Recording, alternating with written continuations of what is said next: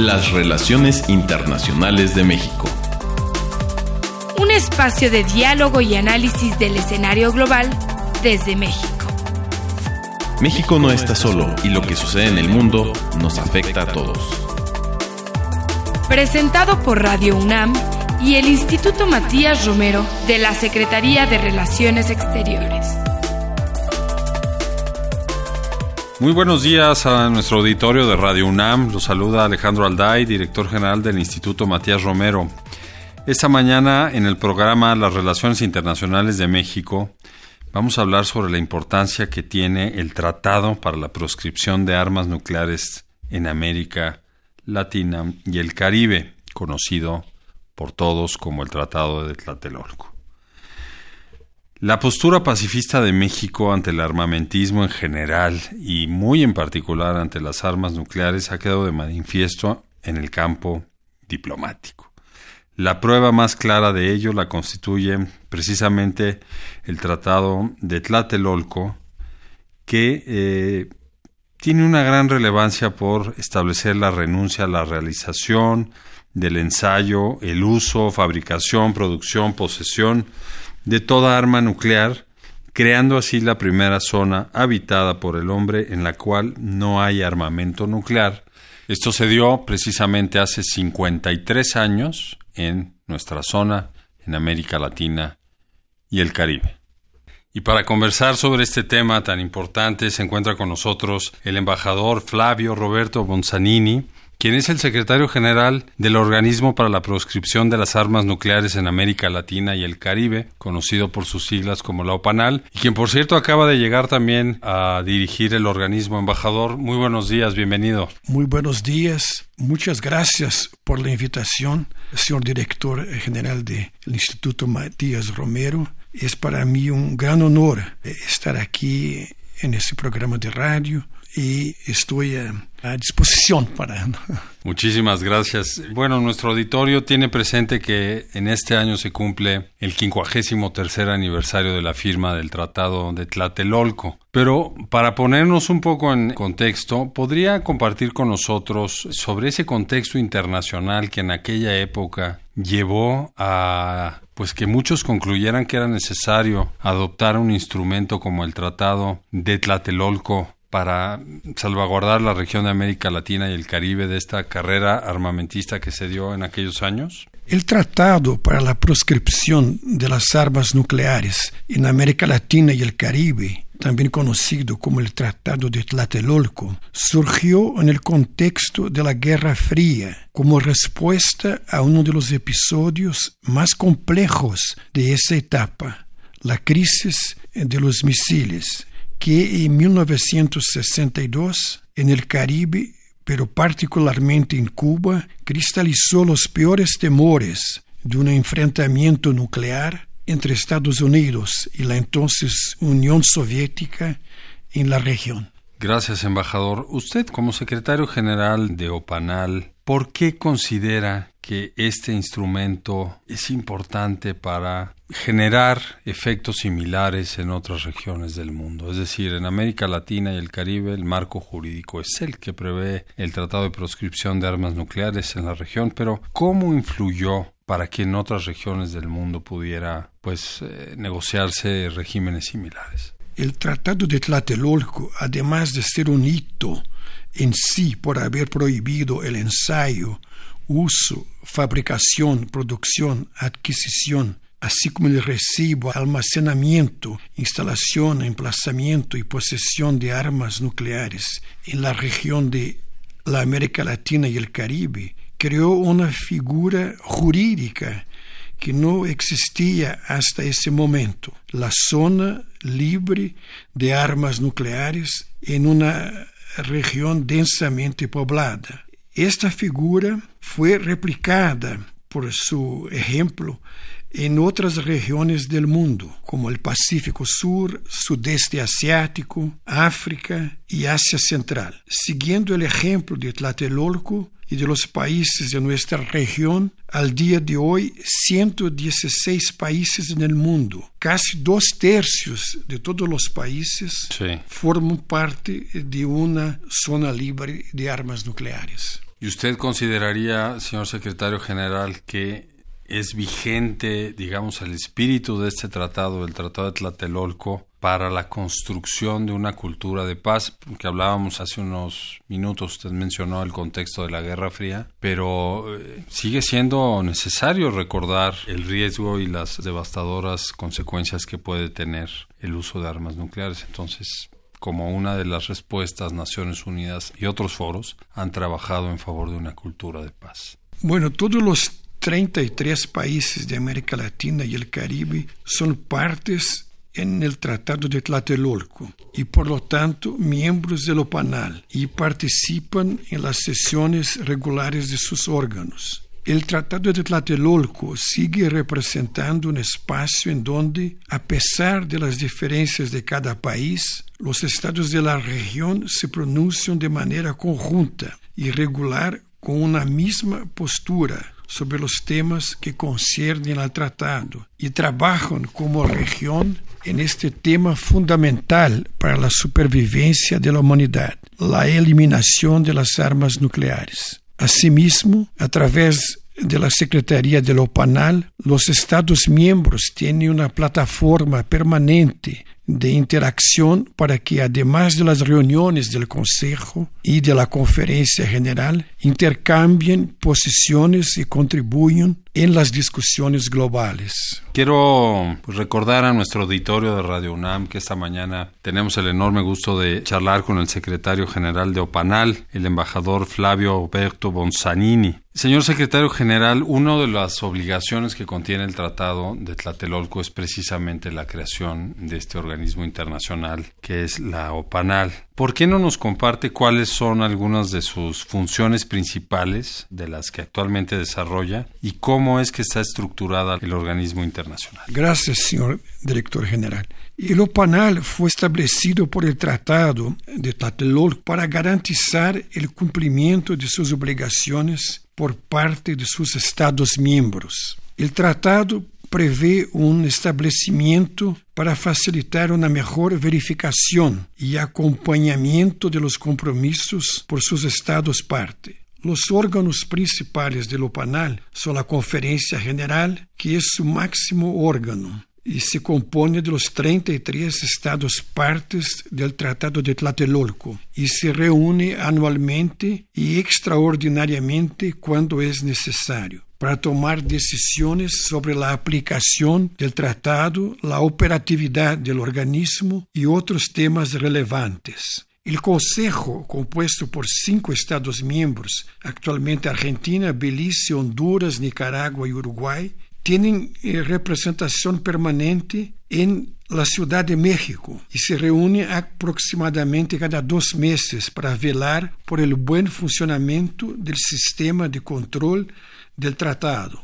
Igualmente guía las actividades de la Secretaría y emite recomendaciones a la Conferencia General. La Secretaría, de la cual al frente desde 1 de enero de 2020, es responsable de registrar los informes presentados por los Estados miembros en virtud de sus obligaciones, con el artículo 14, relativo al compromiso semestral a declarar que ninguna actividad prohibida por el tratado tuvo lugar en sus respectivos territorios e o artículo 24 relativo ao compromisso de los Estados a notificar a Lopanal imediatamente quando concierten acordos ou instrumentos em matéria de desarme nuclear, no proliferação e usos pacíficos de la energia nuclear. Secretario General, en el año 2017 se firmó en Naciones Unidas el Tratado sobre la Prohibición de las Armas Nucleares. ¿Qué experiencias del Tratado de Tlatelolco y de otros compromisos adoptados por la comunidad internacional se pueden ver reflejados en la creación de este nuevo mecanismo que busca, ahora sí, por completo, el desarme de las armas nucleares en todo el mundo?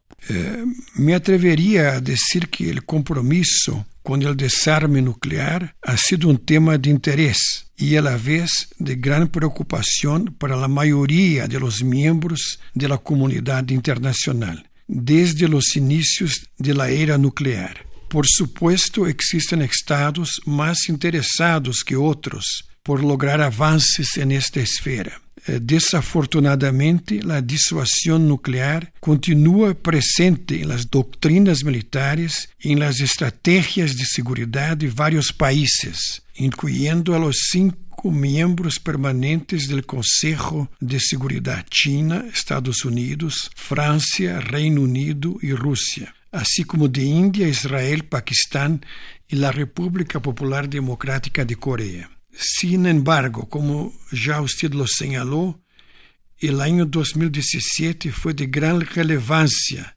para el multilateralismo y para la diplomacia especializada en cuestiones de desarme. El 7 de julio, la Asamblea General de las Naciones Unidas adoptó el Tratado sobre la Prohibición de las Armas Nucleares y fue abierto a firma de los estados el 20 de septiembre. Si bien el texto acordado por 129 países entre estos México y otros países de la región que tuvieron una muy activa participación durante las negociaciones, sí establece una prohibición expresa con un alcance global sobre el uso, desarrollo, producción, adquisición y posesión de armas nucleares. No es la primera vez que un instrumento internacional jurídicamente vinculante proscribe el armamento nuclear. El Tratado de Tlatelolco fue un instrumento pionero al plasmar esta prohibición, ya que se encuentra contenida en el texto del tratado, en su artículo primero, desde 1967. Actualmente, el tratado cuenta con 80 estados signatários y 35 que han ratificado el tratado. Así quisiera destacar nuevamente el compromiso de América Latina y el Caribe con el desarme nuclear, ya que la mitad de los estados que han ratificado son de nuestra región. No obstante, es preciso mencionar que el tratado aún no se encuentra en vigor. Son necesarias 50 ratificaciones y no es vinculante para ninguno de los estados poseedores de armas nucleares, toda vez que estos no participaron en las negociaciones y han reiterado su rechazo a vincularse al tratado. Desafortunadamente ese tratado todavía no adquiere el carácter eh, puramente universal en cuanto a la membresía, pero usted lo ha dicho de una manera muy muy elocuente, secretario general, gran parte de los países que son signatarios y que han depositado su instrumento de ratificación pertenecen a la región de América Latina y el Caribe, de manera que podríamos esperar una gran actividad diplomática de los países de nuestra región en los próximos años en busca de que adquiera mayor número de estados parte de este tratado sobre la prohibición de armas nucleares firmado en 2017. Yo quisiera recordar a nuestro auditorio de Radio UNAM, pues que esta mañana estamos charlando y dedicamos nuestro programa a intercambiar puntos de vista con el secretario general del Organismo para la Proscripción de las Armas Nucleares en América Latina y el Caribe, la OPANAL. Esta semana precisamente se conmemoran los 53 años de que fue firmado el Tratado de Tlatelolco, Tratado de Proscripción de las Armas Nucleares en América Latina, ese es un nombre formal. Y es importante recordar no solo las motivaciones que llevaron a un grupo de países y de diplomáticos a transformar una agenda en favor de la paz en una obligación jurídica para la región de América Latina y el Caribe. Quisiera preguntarle, bajo sus responsabilidades al frente de la OPANAL, ¿Cómo es que esta organización difunde el mensaje de desarme y no proliferación de armas nucleares más allá de los círculos políticos o diplomáticos, es decir, ustedes se reúnen con la academia, realizan actividades con estudiantes, para el público interesado en estos temas, para los eh, estudiantes y estudiosos de las relaciones internacionales, ¿cómo pueden adquirir información sobre lo que hace el organismo, la OPANAL, y participar en algunas actividades que lleva a cabo? Es decir, ¿hay una ventana de información para quienes estén interesados en el trabajo de OPANAL? Bueno, en primer lugar, consideramos que es muy importante divulgar información sobre las actividades del organismo. Y La información sobre las actividades del OPANAL siempre se publica en su página web y redes sociales. OPANAL promueve muy activamente los programas de educación para el desarme y no proliferación. Entre estos programas se encuentran los cursos de OPANAL sobre desarme y no proliferación de armas nucleares para los diplomáticos de la región, que cada año se albergan por los Estados miembros del OPANAL. Hasta la fecha, las cuatro ediciones del curso de desarme del OPANAL han formado alrededor de 150 funcionarios gubernamentales de Uruguay, Bolivia, Guatemala y Nicaragua. Adicionalmente, cada año conjuntamente con la Cancillería Mexicana y el Centro para Estudios de la No Proliferación James Martin del Monterrey Institute, Estados Unidos, organizamos curso de verano en México, abierto para los diplomáticos de la región también. Este año se estará realizando la sexta edición del curso de verano, que tendrá lugar el Instituto Matías Romero. También quiero mencionar que la convocatoria para el programa de pasantías en el OPANAL para este año ya está abierto ahora. Invitamos a los estudiantes o egresados de cualquier país a postular. Durante los últimos cuatro años, contamos com o apoio de 23 passantes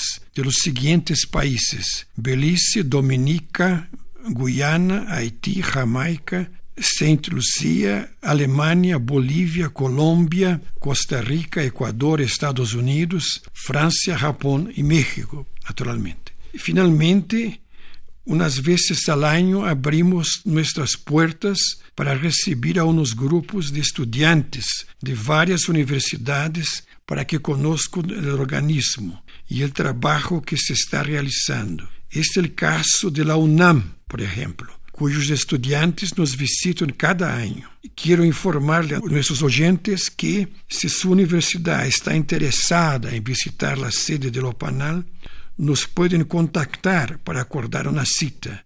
Nuestros contactos están en la página web y con mucho gusto les recibiremos. Pues qué interesante escuchar todo este acervo sobre el trabajo que tiene el organismo, pues con más de 50 años ya de producción de materiales y de ejecución de mandatos en cumplimiento a pues lo que es el espíritu del tratado y además la parte de formación a través de estos cursos y no proliferación que menciona de los diplomáticos y el programa de pasantías. Entonces, volteen a ver también la página de Opanal para conocer este gran acervo que hay de años de trabajo, las oportunidades que hay también de tener una experiencia profesional para aquellos interesados en estos temas. Señor secretario general, una pregunta que tiene que ver con el contexto actual. En su opinión, ¿qué elementos considera que son necesarios para revisar e incorporar en un futuro si consideramos que el riesgo nuclear y los reacomodos geopolíticos que hemos estado detectando en los últimos años siguen afectando el avance de las políticas de desarme. Es decir, hay un tratado marco a nivel internacional que pues no avanza como se, como se pensó por distintas cuestiones, principalmente de procedimiento. Hay eh, países que están abiertamente eh, rechazando el multilateralismo y tratando de actuar de manera aislada. ¿Cuáles son estos elementos eh, que tenemos que incorporar en el futuro para, para que avance la política de desarme a nivel internacional y de manera, de manera efectiva? Porque pues ya llevamos muchos años hablando de esto. Eh, gracias, señor director general. Primero, quiero recordar que el uso y la amenaza de uso de armas nucleares constituye un crimen contra la humanidad y una violación al derecho internacional, incluyendo el derecho internacional humanitario, así como una violación a Carta de las Naciones Unidas. El papel de armas nucleares debe ser eliminado de las doctrinas políticas de seguridad de los estados poseedores de armas nucleares. Y también los estados no poseedores de armas nucleares que se encuentren bajo políticas de disuasión nuclear extendida mediante alianzas militares deben buscar políticas de seguridad alternativas de conformidad con el Tratado sobre la no proliferación de las armas nucleares, lo cual es el único instrumento multilateral jurídicamente vinculante que está en vigor en materia de no proliferación y desarme nuclear a nivel global. Está en el interés de la propia supervivencia de la humanidad que las armas nucleares no vuelvan a ser utilizadas bajo ninguna circunstancia. Esta es nuestra opinión. Muchas gracias. Pues la tomamos muy en serio, es muy importante que cada uno desde los espacios que ocupe en su vida profesional, desde la academia, sociedad civil, los gobiernos, sigan trabajando de manera conjunta hacia esa dirección, ¿no? Creo que todo mundo lo tiene claro. El, el, riesgo de que haya una detonación nuclear pues sería de efectos catastróficos y eso está ya calculado de manera muy precisa. Señor secretario general, pues nos ha dado mucho gusto que esté usted aquí con nosotros. Acaba de llegar a México a ocupar la Secretaría General de la OPANAL y le queremos desear muchísimo éxito en esta gestión, además de darle las gracias por estar precisamente durante esta semana en que celebramos el 53 aniversario de la firma del Tratado de Tlatelolco con nosotros aquí en el Instituto Matías Romero. Muchas gracias. Bueno, muchas gracias, uh, señor director general. Y antes que todo, para terminar, les invito a todos a asistir a la serie de actividades contempladas para celebrar el 53 aniversario del Tratado de Tlatelolco, que se lleva a cabo del 11 a 16 de febrero. Pueden consultar las redes sociales del OPANAL el Instituto Matías Romero y la Alcaldía Cuauhtémoc sobre el programa de actividades. Finalmente, quería agradecer la invitación una vez más y es un gran honor estar con, con ustedes hoy y muchas gracias por la oportunidad. Al contrario, nosotros somos los que nos sentimos halagados de que esté con nosotros en, en una de sus primeras actividades ya como secretario general de OPANAL. Y simplemente quiero señalar para beneficio de nuestro auditorio que estas actividades a las que se ha referido el señor secretario general tendrán lugar en el Teatro del Centro Cultural Ernesto Gómez Cruz en Tlatelolco, ubicado en el Paseo de la Reforma Norte 668. Y efectivamente toda la información está también en las plataformas digitales del Instituto Matías Romero. Entonces, eh, ahí está la invitación. Nuevamente, muchas gracias, señor secretario general. Ha sido un placer y pues nos veremos pronto. Gracias. Agradecemos al embajador Flavio Roberto Bonzanini, secretario general de OPANAL, por su participación en el programa Las Relaciones Internacionales de México. Y también agradecemos a nuestro auditorio principalmente por su atención y los invitamos a que nos escuchen el próximo martes a las 10:15 horas a través de Radio UNAM en el 860 de AM. Les invitamos también a que consulten este y los demás programas a través de la plataforma SoundCloud en la cuenta del Instituto Matías Romero, en nuestra página web y a través de las redes sociales del Instituto. Agradezco la producción del programa que estuvo a cargo de Ana Teresa Sáenz, la realización de Jorge Escamilla y la operación técnica de Gilberto Díaz. Se despide de ustedes Alejandro Alday, director del Instituto Matías Romero. Nos escuchamos en la próxima. La política exterior de México debe ser una herramienta fundamental para la consecución de los ejes primordiales para el actual gobierno, el desarrollo económico y social, remontar la desigualdad, lograr una mejor distribución del ingreso a la par de la austeridad y el combate a la corrupción. Por ello, el número 117 de la Revista Mexicana de Política Exterior primera edición por entero bilingüe en español e inglés, dedicada a la promoción económica, turística y cultural de México, expone con todo detalle cómo México desplegará en el mundo, desde ahora y en los próximos años, una diplomacia integral encaminada a la ejecución de una política exterior que redunde en beneficio de la cooperación, la economía y el comercio, el turismo, la cultura, así como los intereses de México y de los mexicanos que radican en el exterior. La revista mexicana de política exterior se vende en las oficinas del Instituto Matías Romero, en República del Salvador número 47, en el Centro Histórico, en un horario de lunes a viernes de 9 a 16 horas. Y también en la librería Ignacio Mariscal, en Plaza Juárez número 20, planta baja, Colonia Centro, en un horario de lunes a viernes de 9 a 18 horas. El Servicio de Noticias de Radio de la ONU brinda la última información sobre la lucha contra el SIDA, la promoción de los derechos humanos, igualdad de género, medio ambiente, economía y los temas más trascendentales que se generan en el Consejo de Seguridad o en la Asamblea General. Y de esta manera cumplir con el objetivo, conectar a la ONU con los pueblos del mundo. Para mayor información, visite www.unmultimedia.org diagonal radio.